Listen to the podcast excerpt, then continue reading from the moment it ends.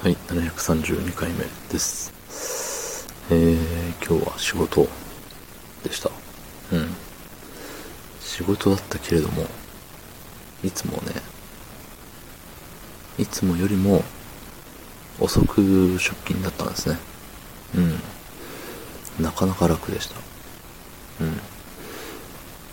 なんかさ、いつも以上に、その、ゆっくりできるって素晴らしいなと、思った次第でございます。はい。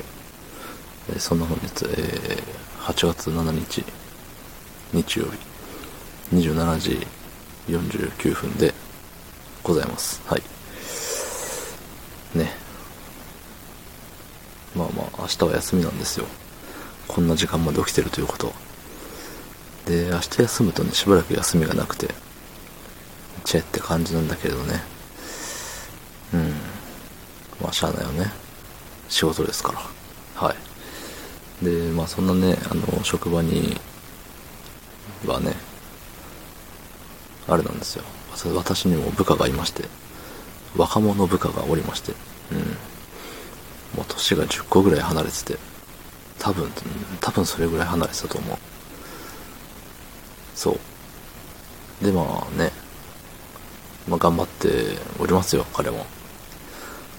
で、なんか今日ね、あの、休憩に行ってから、彼が休憩に行ってから、なんだろうね、早く帰ってきて、早く帰ってきて、なんか暗い部屋に佇んでたから、なんかさ、おうどうした？みたいな。もっと、ね、もっと外でゆっくりしてきたらよかったのに、みたいな。言ったらさ、なんか暗いとこにいたい気分だったんで、みたいな。言ってても、病んでるやんと思って。いや、病ん病んでるやんっ、つって。どうしたん？病んでるやんって。言ったらなんかね、その昨日かな。まあ、昨日彼は休みだったんですけど、その地元の友達？うん。まあ、今彼は地元から離れて一人暮らしをして働いてるわけなんですけど、そうそう、そのなんかね、学生時代の仲良し6人組みたいな人らと、なんか電話をしてたんですね、グループ通話みたいな。そうで、その部下の子以外の人はみんな地元に残って、まあ就職してたり、まだまだ学生だったりとか、うん、してる中、ね、なんで僕だけ県外にいるんだろうみたいな。のでなんか楽しそうでいいな、ああ、みたいな感じになっちゃったんですって。うん。言うて僕も似たようなね、経験ありますから。人生の先輩としてなんかいいアドバイスができたらなと思って。ね、いらん情報だったかもしれないけどさ。いや、僕もねって。大学出た時にそのバイトしてた、バイト先の友達が同い年の子がもう10人ぐらいいて、全員一斉に卒業して、まあみんなね、おのおの違う、あの、職場にね、就職して、ってなって、でやっぱみんなね、地元に残ったけど、僕だけ県外に、あれして、一人暮らしで出てって、なんかね、月1なり月2ぐらい、そのみんなが楽しそうに飲み会をしているツイートとかね、見ちゃうわけよね。でああって思うんだけれど、なんかさ、別にど、どうせ行けねえしいいや、みたいな。どうせ行ったところでって思うようになって。